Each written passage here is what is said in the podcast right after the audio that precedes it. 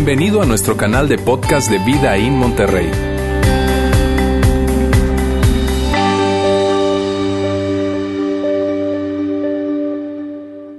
Hola, muy buenos días. ¿Cómo están?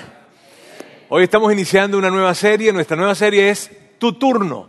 Y es una serie que tiene que ver con tomar decisiones o con toma de decisiones. Por lo tanto, creemos, pensamos, estamos convencidos que esta serie es relevante para todas las personas en el auditorio.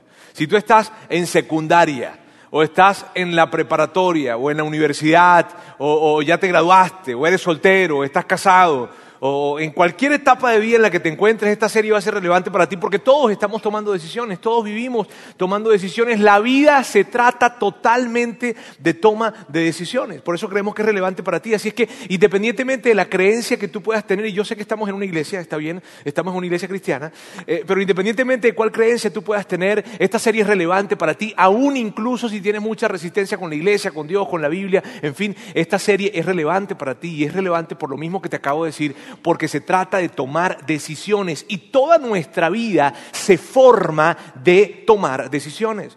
De hecho, el momento en la vida en que tú hoy en día te encuentras tiene que ver con decisiones que has tomado en el pasado. Si tú estás en este momento, si tú ahorita estás en el auditorio y, estás casado, ¿verdad? Y, o tienes novia o novio y lo tienes al lado, tú puedes voltear y ver y yo te voy a decir, esa fue tu decisión. Nuestra vida se forma de decisiones. Nuestra vida se conforma de decisiones. Ahora, independientemente de cómo tú, de que tú me digas, probablemente tú me dices a mí lo siguiente. Tú me dices, ¿sabes qué, Roberto? Yo me siento en un momento en la vida increíble. Yo me siento que en mi vida todo está tan bien. Todas las áreas de mi vida, profesional, emocional, eh, eh, eh, la salud, financieramente, todas las áreas de mi vida están tan bien aun si tú tuvieras ese escenario de vida, pero yo te dijera, mira hacia atrás y piensa en esos grandes arrepentimientos que tú has tenido.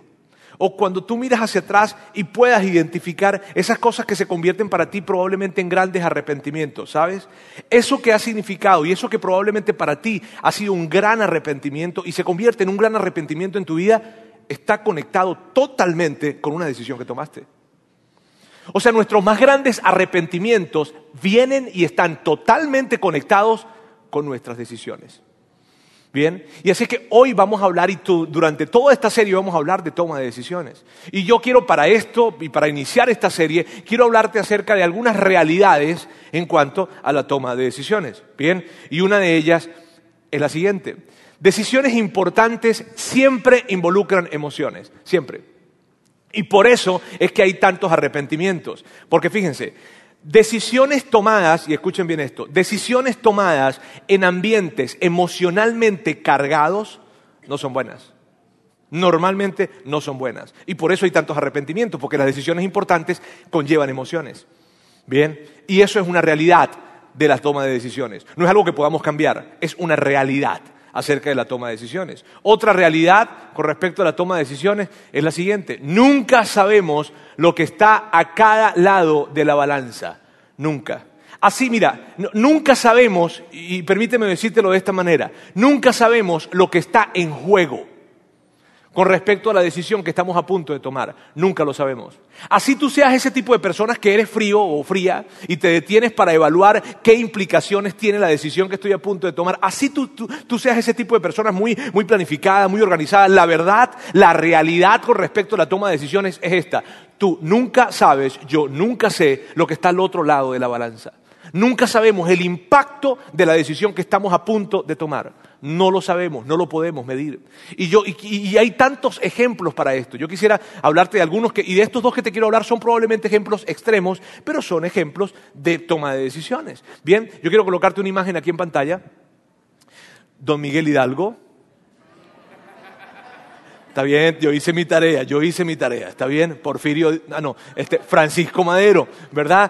Ahora, Francisco Madero, debido, fíjense bien, debido a una decisión que toma Francisco Madero por allá a inicios del siglo XIX, en, esto de, hacer su consigna, su grito de batalla, su, postulación al momento de la presidencia, y toma esta frase que todos ustedes conocen, ¿verdad? Sufragio efectivo no reelección, debido a esto, debido a, eso que él empieza a tomar hoy en día, mira bien, eso que, sucedió, eso que sucedió en 1910 probablemente o alrededor de esa fecha, hoy en día tú puedes tener la seguridad que en seis años la persona que está al frente del gobierno va a salir.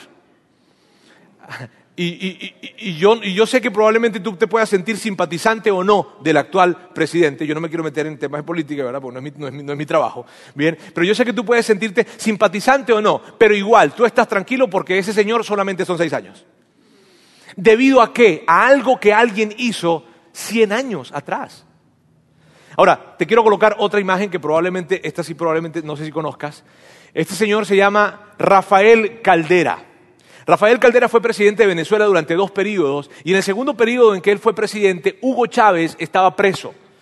Y él fue el que le dio el indulto a Hugo Chávez para salir de la prisión.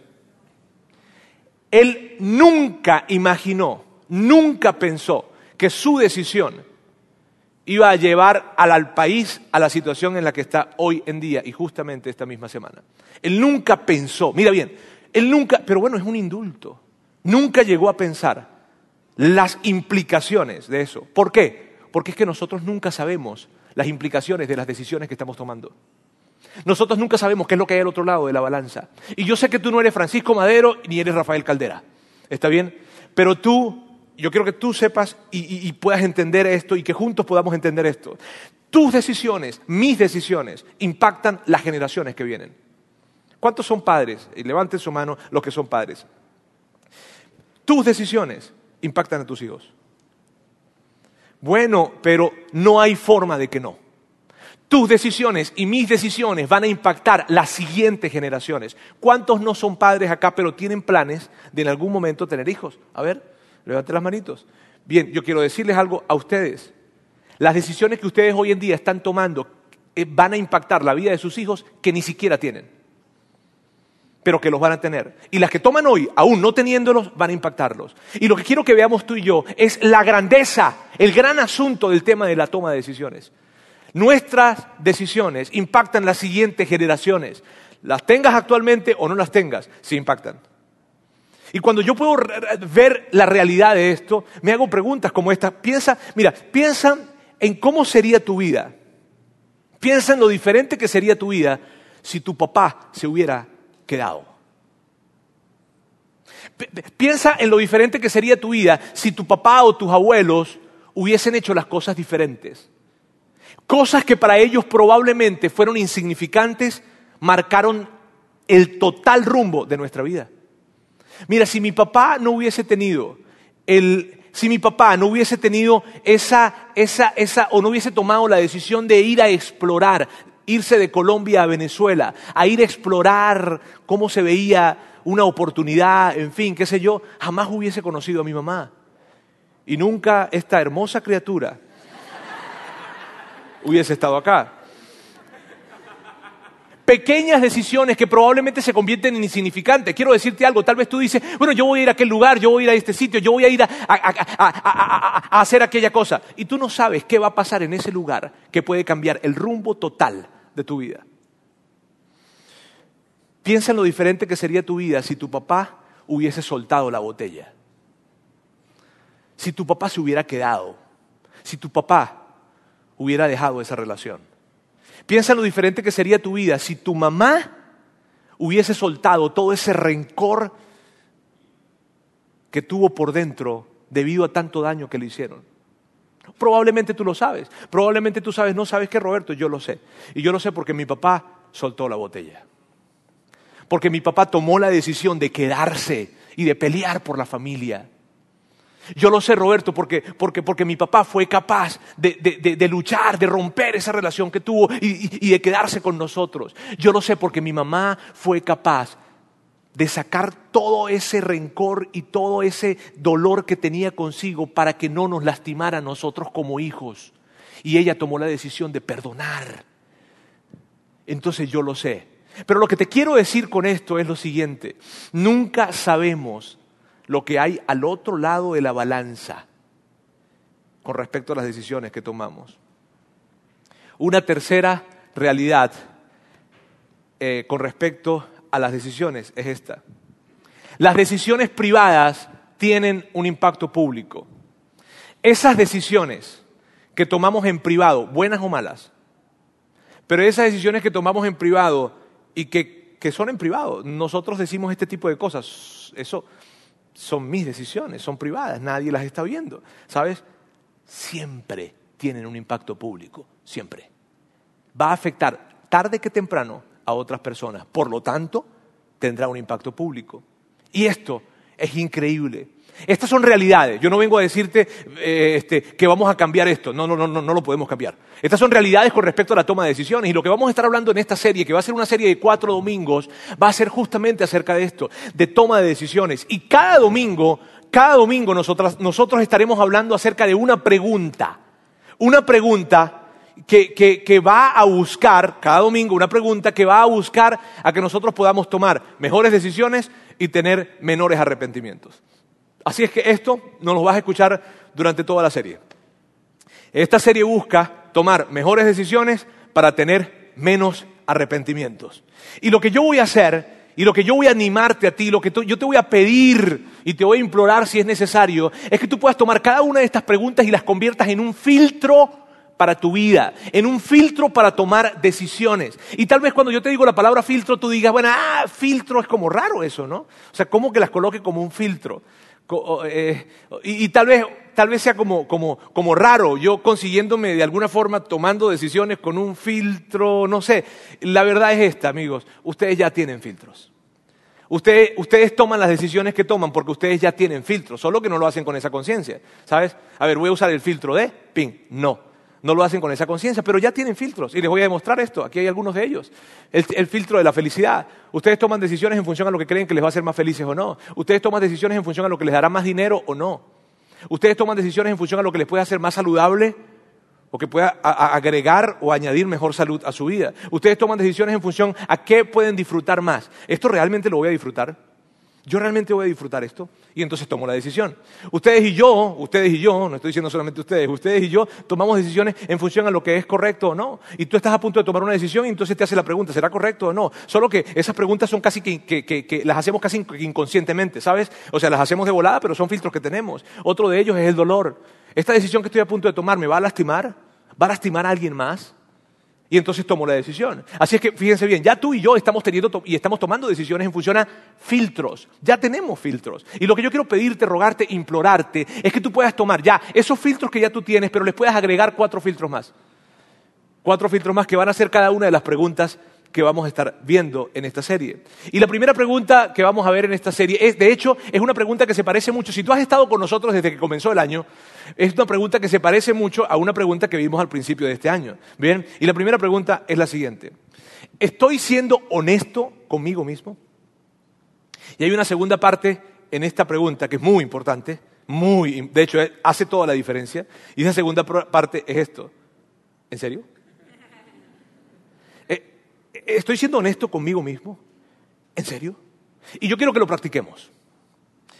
Yo quiero que tú repitas esto. Y mira, es importante que lo hagas. ¿Por qué? Porque yo quiero que tú te familiarices escuchando tu propia voz haciéndote esta pregunta. Inclusive, si tú estás escuchando este audio en este momento y estás ahí en tu carro, lo puedes hacer, no te preocupes, sobre los vídeos nadie te va a ver.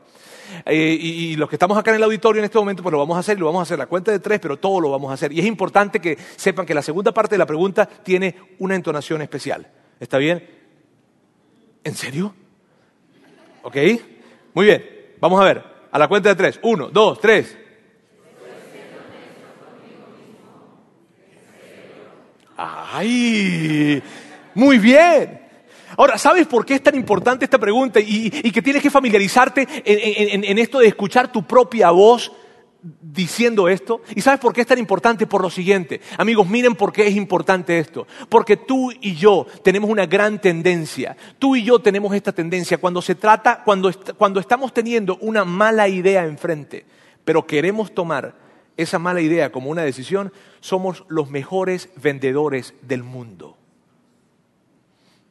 Mira, cuando nosotros tenemos una mala idea y sabemos que es mala la idea, sabemos que no está bien eso, pero nosotros queremos hacerlo. Llámese como se llame. Sabemos que no es una buena idea, sabemos que es mala idea, pero nosotros queremos hacerlo. Tenemos una habilidad para convencernos de tomar esa decisión. Somos uno, mira, puede que tú no le vendas un vaso de agua a un tipo en un desierto, pero cuando se trata de convencerte a ti mismo de hacer algo que no está bien, ¡ja! eres el rey de la argumentación. Eres el rey de las ventas. Te lo puedo asegurar por completo. Y, para, para esto solamente tengo que recordarte, y te lo voy a demostrar, ¿está bien? Solamente te voy a recordar el último postre que te comiste. Miren, eh, un ejercicio rápido y sencillo. Piensa en el último postre que te comiste. Bien, piensa todas las cosas que te dijiste a ti mismo o a ti misma, ¿verdad? Para comértelo. Y para comértelo tranquilo. ¿Está bien? O sea, piensa en todas las cosas que te dijiste. Fueron cosas como estas. Mira, fueron cosas como estas. Un poco de postre no le hace daño a nadie. Además, en la comida no comí postre. Ahora, miren lo absurdo de esto. En la comida no comiste postre porque sabías que comer postre estaba mal. Y ahora en la cena, a causa de que tomaste la decisión en la comida, ah, entonces ahora sí puedo hacerlo. O sea, no hay lógica, pero nos convencemos y decimos, bueno, en la comida no comí postre. Ay, sí es verdad, chico, no comiste postre en la comida. Ah, entonces ahora sí lo puedo comer. Esta es otra, otra, otra, otra argumentación que tenemos. He estado trabajando duro últimamente, me merezco algo dulce. ¿Qué tiene que ver el trabajo duro con lo dulce? Pero sabes que por más absurdo que parezca, tú lo dices y te respondes a ti mismo y dices, ay, sí es verdad. Y te lo comes. Ahora, mira esta, mira esta otra. Estoy planeando hacer ejercicio mañana. Ah, ah tú, no, tú no puedes creer eso. Ah, me voy a comer. No, es que mañana empiezo a hacer ejercicio. Ah, ah no, cómete todo el postre que quieras, entonces. Mira, qué increíble es eso. Ahora, mira bien, mira bien. Y yo, yo sé que de vez en cuando comerte un postre no te hace daño. Está bien, de vez en cuando comerte un postre no te hace daño. Pero hay decisiones en la vida que son tan, tan trascendentes y que tienen tanto impacto en nuestras vidas que no se trata de comerse un postre de vez en cuando, que se trata de que si una sola vez lo hiciste, probablemente eso marcó un rumbo totalmente diferente en tu vida. Y si tú me preguntaras a mí, ok Roberto, pero ¿qué tipo de decisiones podrían ser esas? ¿Hay alguna forma de categorizarlas? Mira, yo, yo no sé si hay alguna forma de categorizarlas, yo podría hablarte de algunas.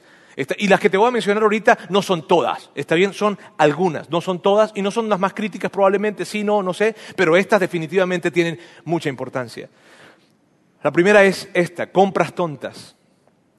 Las compras tontas son todas esas cosas que tú te convenciste que tenías que comprar y que luego te arrepentiste de haber comprado. Que cuando miras hacia atrás dices, ¿cómo pude comprar eso. O sea, en qué momento, en qué estaba pensando cuando compré eso? ¿Sabes? Esas son las compras tontas. Las que, las que tú miras hacia atrás y dices, ¿cómo, cómo, cómo me dejé engañar? ¿Cómo, ¿Cómo terminé comprando eso? Pero es que quien te convenció fuiste tú mismo. Tú fuiste el que te convenciste de comprarlo. Compras tontas tiene que ver con todas esas deudas que tienes. Tú sabes tus tarjetas de crédito probablemente y que tú estás pagando el pago mínimo mes a mes. Permítame decir esto con muchísimo respeto porque ustedes sé que son gente respetuosa, pero eso es absurdo. Ahora, ¿quién te convenció de pagar el pago mínimo mes a mes y decirte cosas como estas? Yo soy un cumplidor, yo pago todos los meses el pago mínimo. ¿Quién te convenció? Tú mismo. Esas son las compras tontas. Hay otra categoría o hay otra área que tiene que ver con decisiones que tienen que ver con esto, relaciones destinadas a fracasar. En la segunda cita ya tú sabes que esa relación no sirve. Ya tú sabes que eso no camina, no va a caminar. Pero ya tú sabes que él no es, pero te convences. Y te llenas de tantos argumentos. No, bueno, él no trabaja, pero él tiene un año sin empleo. Este, lo que pasa es que aquí en, aquí en Monterrey no, no, valoran el, tipo de profesional que él es. Sí, no lo valoran. Bueno, yo, yo, yo lo he visto que en algún momento él, él ha golpeado muy fuerte el, el carro, inclusive, la puerta una vez, pero es que lo que le hicieron fue muy injusto. No, no, él tenía razón. Bueno, yo veo que, ay, él como que toma mucho. Ah, pero es que él es tan alegre. Él, él le encanta, él es tan alegre. ¿Sí ves? ¿Sí, ves esto? Bueno, y, y- ah, bueno, eh, es que yo, no, yo sí lo veo a él como que él es como muy cariñoso, ¿no? Con las muchachas, con otras. Pero es que él es, ay, él, sí, él es, él es tan buena gente. Él, él a todo, tiene un corazón tan grande. Y los hombres también. No se crean. Él sabe, él sabe que ella no es. Y la ve, bueno, sí, ella es como un poquito manipuladora, ¿no? Este, no, no, no, no, no, no, lo que pasa es que ella tiene opiniones firmes, fuertes. Y así yo siempre quise una mujer a mi lado, que tenga unas convicciones bien firmes y fuertes. Bueno, yo, yo, yo la vi que estaba texteando mucho con su exnovio. Pero, ah, no, pero es que ella me dijo que le debía un dinero. Y claro, tiene, tiene que cobrárselo, te lo tiene que cobrar. Y yo la veo a ella que ella es tan, tan, tan cariñosa también con sus amigos, ¿no? Y los agarra. Pero bueno, sí, es que es que ella es muy amiguera. Es que su familia, todos son tan amigueros. Eh, y sabes que ella probablemente ves que no, como que no administra muy bien el dinero, ¿no? Yo veo que como que ella no administra bien el dinero y a ella le gustan los restaurantes muy caros. Este, pero es que, es que ella tiene buen gusto, ella tiene muy buen gusto. De hecho, de hecho, mire, me escogió a mí, o sea, tiene, tiene muy buen gusto. Y tú no puedes creer eso, pero sabes, esa es, me canso, me canso de ver estos cuadros.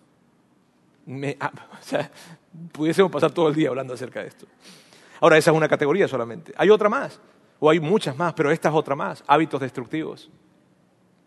Yo te puedo apostar lo que sea, que la primera vez que tú to- tocaste o estuviste en contacto con eso que hoy en día se ha convertido en un hábito destructivo para ti, tú te dijiste esto, esto no me, esto no me va a controlar. Esto, esto solamente será una vez. No, no, no, yo sé hasta dónde llegar. Yo sé hasta dónde llegar. Y probablemente eso que pensaste que iba a ser simplemente algo para, para un placer momentáneo, terminó siendo algo esclavizante para ti. Y que hoy no puedes ver la vida y no puede pasar una semana sin que estés haciendo eso. Y eso es eso, que puede ser cualquier cosa. Hábitos destructivos. Ahora, cada vez, mira bien, cada vez que tú, cada vez que tú estuviste enfrente de ese tipo de situaciones, compras tontas, en relaciones que sabías que no iban a estar destinadas a fracasar, o, o- o en medio de esa situación, enfrente de un hábito que definitivamente ha sido destructivo para ti, cada vez tú fuiste un excelente vendedor. Tú te convenciste a ti mismo de tomar esa decisión, pero, pero tuviste la mejor argumentación del mundo. Porque somos excelentes vendedores. Cuando estamos, miren bien, cuando estamos enfrente de una mala decisión, nos convencemos a nosotros mismos y tenemos una habilidad para hacerlo, pero bárbara. Ahora yo quiero darte una clave. Te quiero dar una de tantas claves que vamos a ver en esta serie. Bien, pero esta es una clave. Quiero que la leas aquí conmigo. Es muy raro que tú tengas que convencerte a ti mismo de una buena idea. ¿Sabes? Es muy raro. Es muy raro que tú tengas que convencerte a ti mismo de que, oye, tengo que alimentarme mejor. Tengo que, comer mejor. Oye, ¿sabes que tengo que empezar a ejercitarme? Oye, es que yo debería empezar a ahorrar. O sea, es muy raro que tengas que convencerte de esas cosas. Porque, imagínate, o sea, no, no, no, no, no, no es algo que lo que tengas que convencerte. Entonces, ¿qué te quiero decir con esto y cuál es la pista? Que cada vez que tú te consigas a ti mismo tratando de convencerte de algo, cuidado. Porque eso no es una buena señal. Esa es una mala señal. Cuando tú estés viéndote a ti mismo, tratando de convencerte de algo, hey, debes inmediatamente detener el asunto, detener el pensamiento, hacer una pausa y hacerte la pregunta, ¿estoy siendo honesto conmigo mismo? ¿En serio? Si tú estás en algún momento en el que tú estás, te, te- te adviertes, te, te adviertes a ti mismo o, te consigues, te sorprendes a ti mismo, llenándote de argumentos, tratando de convencerte, convenciéndote a ti mismo de eso que estás al frente, de esa decisión que estás a punto de tomar, si tú te- te encuentras en una posición en la que te estás tratando de convencer, por favor, detente de inmediato y hazte esta pregunta. ¿Estoy siendo honesto conmigo mismo? Y por favor, hazte, hazte la pregunta, ¿por qué? Porque entre más tiempo tú trates de convencerte a ti mismo, más difícil va a ser el camino de retorno. Entre más tiempo tú recorras tratando de convencerte, llenándote de argumentaciones, para hacer eso que tú vas a hacer, más difícil será retornar. De hecho, hay un momento en el que ya no hay posibilidad de retorno, porque ya tomaste una decisión. Y y ante esto, ¿sabes? Ante esto yo me hago una pregunta. Y la pregunta que yo me hago es esta. acá en pantalla. ¿Por qué somos tan propensos a engañarnos nosotros mismos? O sea, ¿por qué, por qué somos tan propensos? Mira, eh, ¿por qué tú y yo somos tan propensos en, mentirnos a nosotros mismos? ¿Por qué si en el fondo, fondo, y, y mírenme bien, en el fondo, tú sabes, en el fondo tú sabes que esa no es la mejor decisión. En el fondo tú sabes que la decisión que estás tomando es una mala idea. En el fondo tú sabes que no deberías tomar más esa botella. En el fondo tú sabes que no deberías hacer esa llamada. En el fondo tú sabes que no deberías ir a ese sitio. En el fondo tú sabes que no deberías hablar con él o con ella. En el fondo tú lo sabes, tú lo sabes, tú lo sabes. Pero ¿por qué somos tan propensos a engañarnos? ¿Por qué? Y mira, debido a lo que yo hago, a esto que yo hago, que tiene que ver con la iglesia, que tiene que ver con ser pastor de esta iglesia, yo escucho a tanta gente decir cada cosa. Y yo estoy escuchándolos y yo estoy pensando, ah, ¿cómo no se da cuenta? Pero sabes, es que es mucho más fácil verlo desde acá.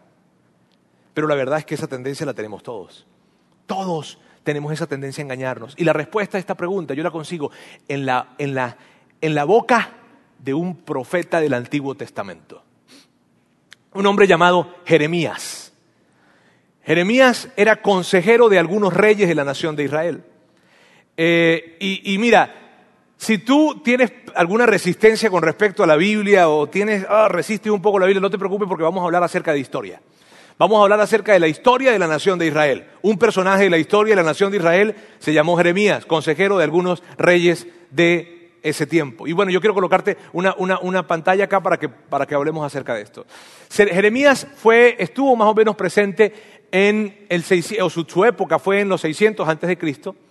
Él estuvo presente en uno de los o varios de los reyes que él o, entre los reyes con quien él estuvo en contacto, reyes de Israel, fue y veamos los dos de abajo, Joacim y Sedequías. El de arriba, Nabucodonosor, un nombre lindísimo para tu hijo si estás pensando en tener un, bebé. Nabu le pueden decir o Nab, ¿no? Este, pero bien, Nabucodonosor, él era el emperador de ese tiempo. En ese tiempo había existía el gran imperio de Babilonia. El gran imperio de Babilonia es la imagen que tienes acá, en donde ves todo eso negro que está ahí, si lo ves, que colinda arriba con el mar negro, el mar, Caspio y todos los otros mares que están por abajo. Ok, todo eso era el imperio de Babilonia. Jerusalén es esa cosita chiquitica que se ve allá pegado al mar Mediterráneo. Allá, esa mera, esa que está ahí. Bien, y hacia un poco hacia la derecha, un poquito más arriba, estaba Babilonia como tal, pero todo era el imperio de Babilonia, todo eso era el imperio de Babilonia. Entonces, en ese tiempo, ¿cómo funcionaban las cosas? Jerusalén, o la nación de Israel, le daba un tributo a Babilonia para que Babilonia estuviera tranquila. ¿Está bien? Entonces fíjense, Babilonia pedía ese tributo de parte de Israel, Israel le daba el tributo y Babilonia, ¿verdad? Dejaba que el imperio babilónico dejaba que Israel hiciera lo que, lo que ellos quisieran hacer o vivieran creyendo que hacían lo que querían hacer, siempre y cuando el tributo llegara. Bien, y esa era la imagen de ese tiempo. Ahora, un día, mientras que el rey Joacim era el rey de Israel, él llegó y dijo, ¿sabes qué? Ya me cansé de esto. Me cansé de tener que estar dándole un tributo al imperio babilónico. No, me cansé. Que, y al emperador Nabucodonosor. Entonces el tipo agarra, se molesta y dice, claro que no, me voy a rebelar. Ahora mira en qué cabeza cabe, ¿verdad? Rebelarse. Si estás viendo Jerusalén, allá, ¿verdad? Ese puntico chiquitico que se llama Jerusalén. Mira, la intención de Joacim era rebelarse contra todo el imperio babilónico. ¿Sí ves lo absurdo de esa decisión? Mira, eso es tan, eso es tan absurdo como que, como que nosotros dijéramos algo aquí. Dijéramos, Santa Catarina se va a rebelar contra todo México. Así de absurdo. Así de absurdo era eso. Entonces, cuando Joacim quiere tomar esa decisión, lo que hace Jeremías es que Jeremías va y habla con él y le dice, oye, ¿sabes qué, Joacim? Quédate tranquilo, viejo. Es una pelea perdida. o sea, no lo hagas. Eso no está bien que lo hagas. No está bien que lo hagas. Además, no está bien que lo hagas y ni siquiera es voluntad de Dios para la nación de Israel en este tiempo. Así que viejo, no te metas por ese camino. Joacim no le importó, Joacim no le escuchó. Joacim se convenció a sí mismo de que él podía vencer al imperio babilónico, por absurdo que parezca. Y entonces, ¿qué sucedió? Nabu, Nabu, ¿verdad? Este, Nabu se entera, el emperador Nabucodonosor se entera, va con un ejército para Jerusalén, sitia la ciudad, agarra a Joacim, tortura a Joacim, le coloca unas cadenas a Joacim y se lo lleva para Babilonia. Luego viene otro rey, el otro rey es Sedequías. Y aquí hay otra cosa que tú dices, no puede ser. Sedequías tuvo una increíble idea. La increíble idea que tuvo Sedequías fue, yo sí voy a vencer al imperio babilónico. Y tú no puedes creer eso. ¿Qué? No, no, no, no, no. Ah, o sea, Sedequías dice, yo sí, yo, yo, yo, yo voy a vencer al imperio babilónico. Entonces Jeremías habla con él y le dice, oye, brother, no puede ser. O sea, mira a tu predecesor, mira lo que hizo, mira lo que le pasó. Sencillito. O sea, no tienes que inventar mucho la, la rueda. Mira solamente al tipo a Joacín, ¿verdad? Que ahorita está como está debido a que se le ocurrió hacer eso. No lo hagas. No lo hagas porque ni siquiera es voluntad de Dios para la nación de Israel en este tiempo. No lo hagas. Entonces Sedequías se cansó de escuchar tanto a Jeremías que inclusive permitió que a Jeremías lo metieron en una cisterna, en un pozo seco y lo dejaran allí para evitar escucharlo, porque él estaba convenciéndose a sí mismo de que la mejor idea que había era que esa diminuta Jerusalén fuera a pelear con todo el imperio babilónico. Absurdo. Entonces, ¿qué pasó? Nabú se enteró. Y el emperador Nabucodonosor se, se entera y regresa entonces va hasta Jerusalén, va con el ejército y llega. Y cuando Sedequías se dio cuenta las dimensiones de la embarrada que había hecho, ¿verdad? Agarra a su familia y se va. Y se va. Pero cuando se está yendo, ¿qué pasó? Nabucodonosor lo capturó. Lo capturó a él y a su familia. Y pasó algo terrible. Porque Nabucodonosor agarró y degolló a sus hijos enfrente de él. Y sabes, esa imagen, ese cuadro de de sus hijos siendo degollados enfrente de él fue lo último que vio Sedequías. Porque inmediatamente después que los mandó a degollar, el rey Nabucodonosor mandó a sacarle los ojos a Sedequías. Y luego le colocó las cadenas y tal cual, como un esclavo, habiéndole sacado los ojos, se lo lleva a Babilonia. Y la pregunta que yo, que yo me hago es esta, ¿por qué no escucharon? Y no es que Jeremías era un loco. Jeremías había anticipado que la nación de Egipto iba a ser subyugada por el imperio babilónico. Y tal como él lo predijo, así sucedió. O sea, no es que el tipo no sabía. No es que el tipo no era confiable. Entonces tú te haces la pregunta y yo me hago la pregunta, oye, vale, ¿por qué no escucharon? ¿Por qué Sedequías no escuchó? ¿Por qué, por qué, por qué Joacim no escuchó? ¿Por qué? Mira, no hay que ser un estratega militar, no hay que ser experto en estrategias militares para darse cuenta que eso era una pelea perdida. ¿Por qué no escucharon? Y la respuesta la conseguimos justamente en una conversación que está teniendo Jeremías con el rey Sedequías. Él está conversando, y esto es tan importante, esto es súper interesante, él está conversando con el rey Sedequías, y en esa conversación, que dicho sea de paso, era algo que Dios, venía de parte de Dios. Jeremías le estaba hablando al rey Sedequías de parte de Dios, así es que tiene mucho peso lo que le está diciendo. Y en esa conversación encontramos la respuesta. Y aquí está la respuesta de por qué ¿Por qué? ¿Por qué no escucharon? ¿Por qué somos tan propensos tú y yo a engañarnos debido a esto? Nada hay tan engañoso como el corazón. Miren esto. Esto es, esto es increíble. El corazón, la naturaleza de tu corazón y de mi corazón es engañosa. Naturalmente tu corazón y el mío es engañoso. ¿Sabes? Es una condición natural. ¿Y sabes qué, me parece increíble que Jeremías le dice a Sedequías esto? No tan solo le dice que el corazón es engañoso, sino le dice, no hay nada tan engañoso como el corazón. O sea, ¿tú quieres pensar en algo engañoso? Tu corazón. Mira esto, tú quieres pensar en algo engañoso. Y cierto que no queremos ser engañados, claro que no queremos ser engañados. Huimos del engaño.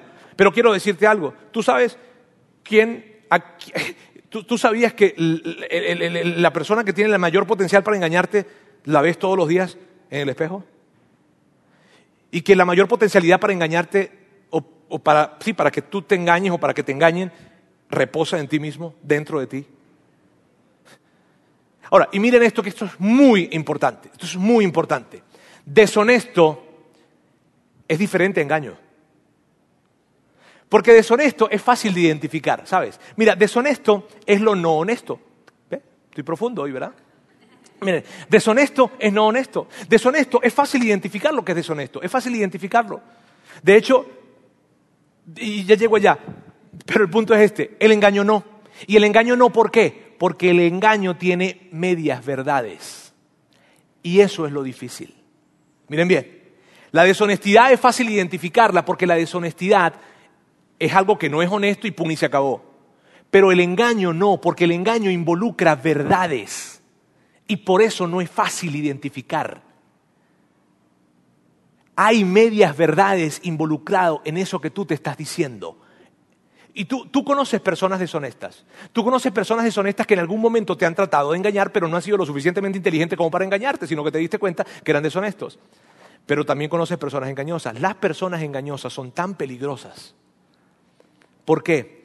Porque involucran medias verdades en lo que están diciendo. O sea, hay verdad en lo que están diciendo. Y por el hecho de que hay verdad, de que haya verdad en eso, es que tú prestas atención a eso que te estás diciendo o a eso que otra persona está diciendo.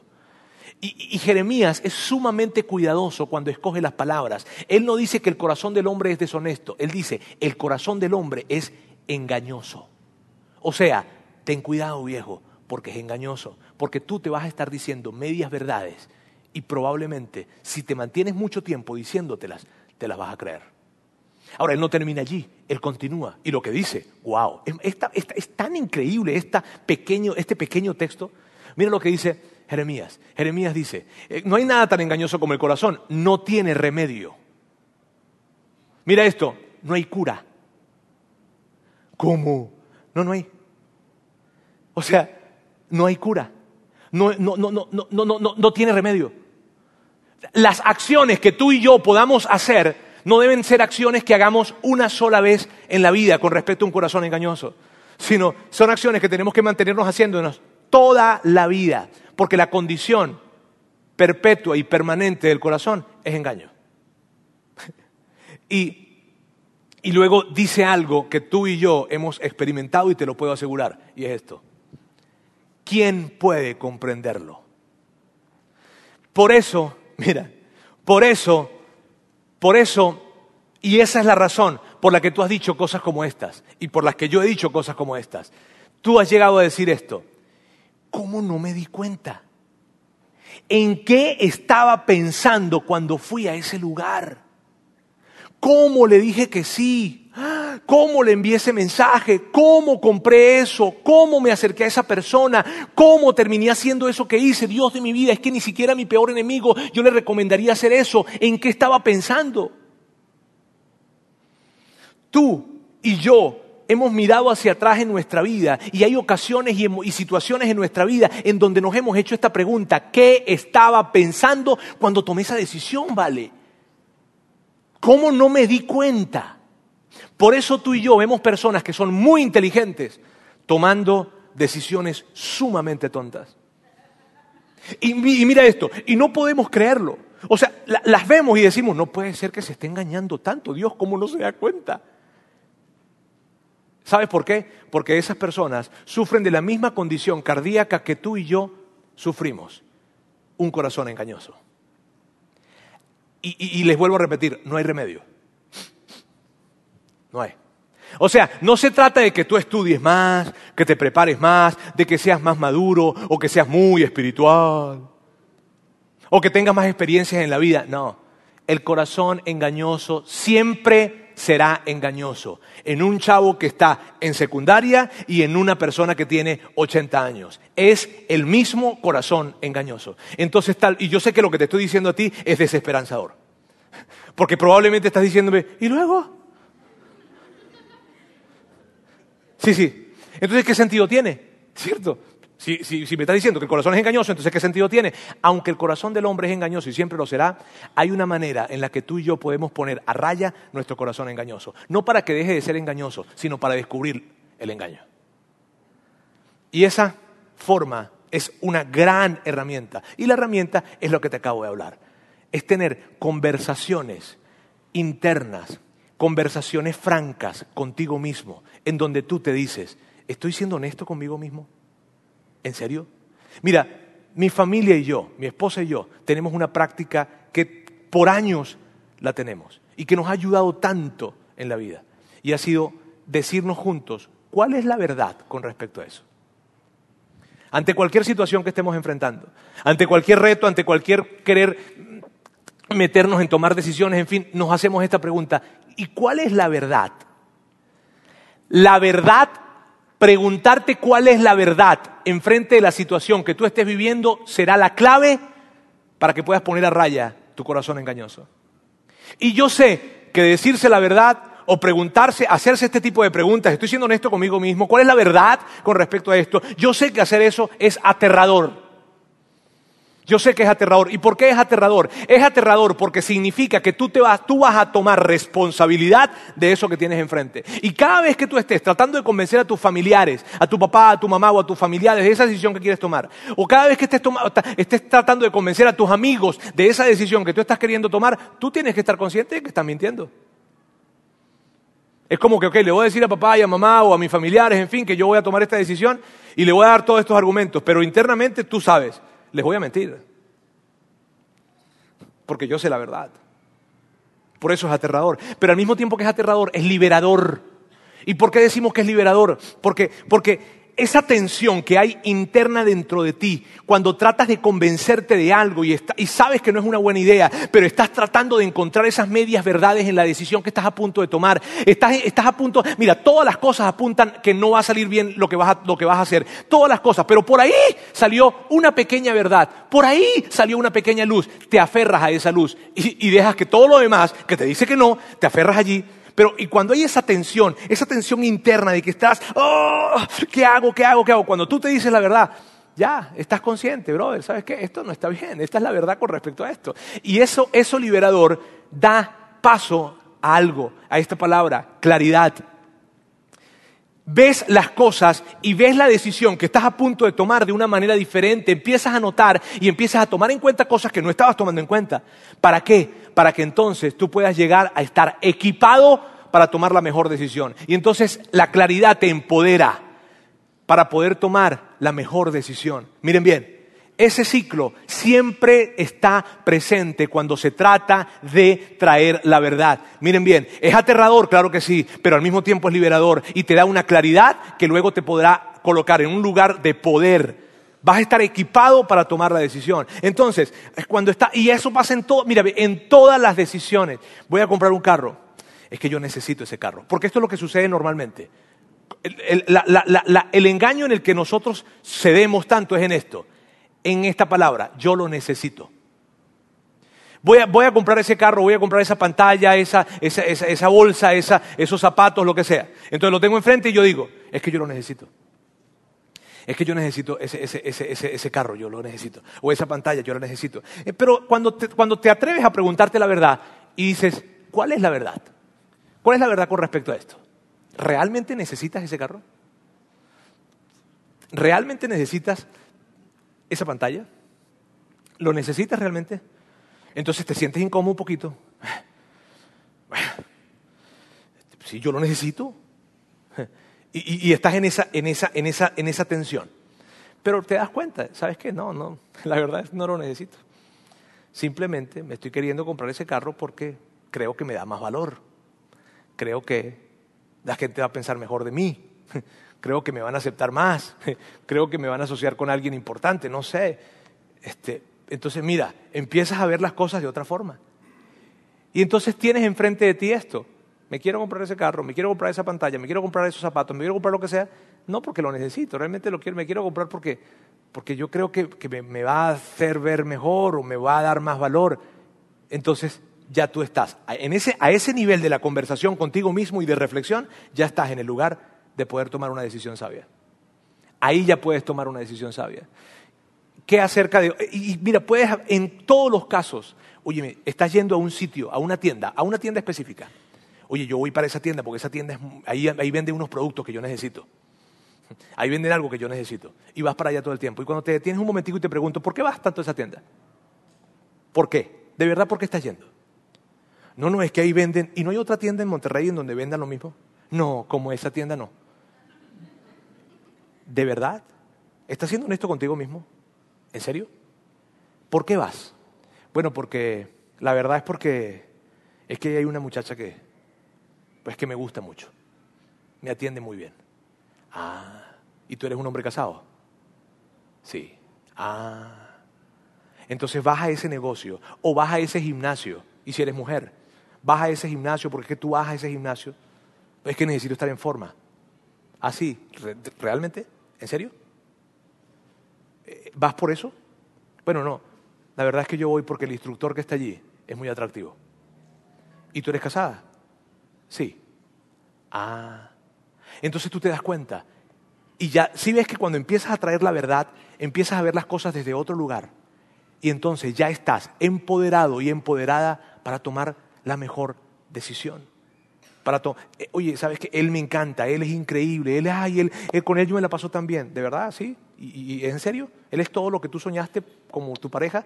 Bueno, tiene algunas cositas, pero, pero no, pero es que él está bien. ¿De verdad? ¿De verdad?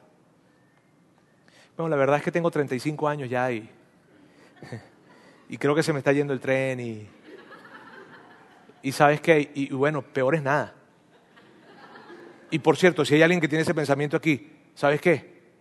Peor es nada, es mejor nada. Ahora, entonces, pero ante esa pregunta, a, través de hacerte la pregunta, estoy siendo esto conmigo mismo, estarás dándote cuenta que estás a punto de tomar la decisión de tu vida no porque Él sea la persona correcta, sino por temor. Y el temor jamás será un indicador para tomar decisiones sabias. Por eso es tan importante que te hagas la pregunta, ¿estoy siendo honesto conmigo mismo? ¿En serio? Y para terminar ya, hoy quiero simplemente hacerte algunas preguntas. Preguntas que, mira, preguntas que, probablemente las preguntas cuando tú las escuches no tienen nada que ver con tu situación actual, pero probablemente alguna de ellas sí. Probablemente una de ellas sí. Y, son preguntas que lo que son es diferentes maneras de hacerse esta pregunta. Eso que estás, esa, esa, decisión que estás a punto de tomar, eso, eso que estás a punto de tomar, ¿cuál es la verdadera razón por la que vas a tomarla? ¿Por qué? Mira bien, ¿por qué? ¿Por qué? ¿Por qué te estás mudando? ¿Por qué realmente te estás mudando? ¿Cuál es la verdadera razón? A ver, a ver, a ver. ¿Por qué no llamas? ¿Por qué no llamas a tus padres? ¿Por qué no llamas a tu papá? No, es que tengo tanto trabajo, no es que ellos, es que... Ya va, ya va, ya va. Ya va. ¿Cuál es la verdadera razón por la que no llamas a tus padres? ¿Cuál es la verdadera razón por la que no llamas a tu hermano o a tu hermana? ¿Cuál es la verdadera razón por la que no llamas a tus hijos? ¿Por qué, por, qué evitas hablar con él? ¿Por qué evitas hablar con ella? ¿Por qué? ¿Por qué sigues saliendo con él? ¿Por qué le envías tantos mensajes a él o a ella? ¿Por qué? ¿Cuál es la verdadera razón? ¿Por, qué metiste la demanda de divorcio? ¿O por qué te divorciaste? ¿Cuál es la verdadera razón por la que te divorciaste? ¿Por qué, por qué estás tomando tanto? ¿Por qué? ¿Por qué estás tomando? ¿Cuál es la verdadera razón? ¿Por qué tomas tanto? ¿Por qué, ¿Por qué vienes con tan poca frecuencia a la iglesia? ¿Por qué? ¿Cuál es la verdadera razón? Y yo no, yo no espero que vengas todos los domingos a la iglesia, sería buenísimo, pero, pero al menos sea honesto contigo mismo y, y sabes por qué no vienes todos los domingos. ¿Por qué? Y yo sé que todas estas preguntas son difíciles. Y, yo y te pudiese hablar una lista enorme de preguntas que pudieras hacerte. Pero lo que te quiero decir con esto es lo siguiente. Hay preguntas difíciles, claro que sí. Hay preguntas duras, claro que sí. Pero necesitas hacértelas. ¿Por qué? Porque solo será en presencia de la verdad que tú tomarás buenas decisiones. Solo. Mira, las decisiones, miren bien, amigos, todos los que están aquí en secundaria, en preparatoria, en cualquier edad, nosotros construimos nuestra vida en base a decisiones. Y la forma en la que nosotros tomaremos las mejores decisiones, la única manera será diciéndonos y haciéndonos la pregunta, ¿cuál es la verdad con respecto a esto? ¿Estoy siendo honesto conmigo mismo? La única manera de tomar buenas decisiones será trayendo la verdad sobre la mesa de la conversación y diciendo, ¿estoy siendo honesto conmigo mismo? Y el riesgo que tú y yo corremos cuando no tomamos decisiones de esa manera es que estaremos construyendo nuestras vidas sobre una mentira. Nos estaremos casando con una mentira y estaremos construyendo toda una vida como una mentira. Si no somos capaces de traer la pregunta y decir, ¿estoy siendo honesto conmigo mismo? ¿Realmente? ¿En serio? ¿En eso que, eh, eh, ¿Por qué te quieres salir del trabajo? ¿Por qué? ¿Realmente por qué? Son preguntas difíciles, así lo son amigos. Pero la forma de tomar sabias decisiones y la forma de tomar las mejores decisiones y tener menos arrepentimientos es dar un paso hacia atrás y traer la verdad y pensar en la verdad acerca de eso que tengo enfrente. Bien, permíteme orar. Dios, quiero darte gracias en esta mañana. Gracias por la oportunidad que nos das de, platicar acerca de esto, porque tú sabes, Dios, que nuestra vida se forma en, base a tomar decisiones y tú nos diste libre de Dios y quieres que nosotros podamos tomar decisiones y quieres que tomemos las mejores decisiones, pero tú también sabes que nuestro corazón es engañoso y que no hay nada. Gracias, Dios, por revelarle esto a Jeremías y gracias porque, porque esa conversación está registrada y nosotros hoy podemos hablar acerca de eso. Y realmente a sentir que nuestro corazón es engañoso. Así es que Dios te pedimos por favor que nos ayudes a todos a que podamos traer la verdad, a que podamos hacernos este tipo de preguntas. ¿Estoy siendo honesto conmigo mismo? Dios, yo te pido que por favor le des la capacidad, la, fortaleza, la, la disciplina, el dominio propio a cada persona en este lugar y aún los que nos están escuchando de poder hacerse las preguntas duras y poder hacerse ese tipo de preguntas ante esta decisión que tengo enfrente ¿Estoy siendo honesto conmigo mismo? ¿En serio? Dios, gracias, gracias, gracias porque tú siempre nos muestras el camino para un mejor mañana. Te amamos en el nombre de Jesús. Amén. Gracias por haber escuchado este podcast de Vida en Monterrey. Si deseas escuchar estos mensajes en vivo, te invitamos a que nos acompañes todos los domingos a nuestro auditorio para más información sobre nuestra ubicación y horarios, entra a vidainmty.org o síguenos en nuestras redes sociales como Facebook, Twitter e Instagram. Nos vemos la próxima semana.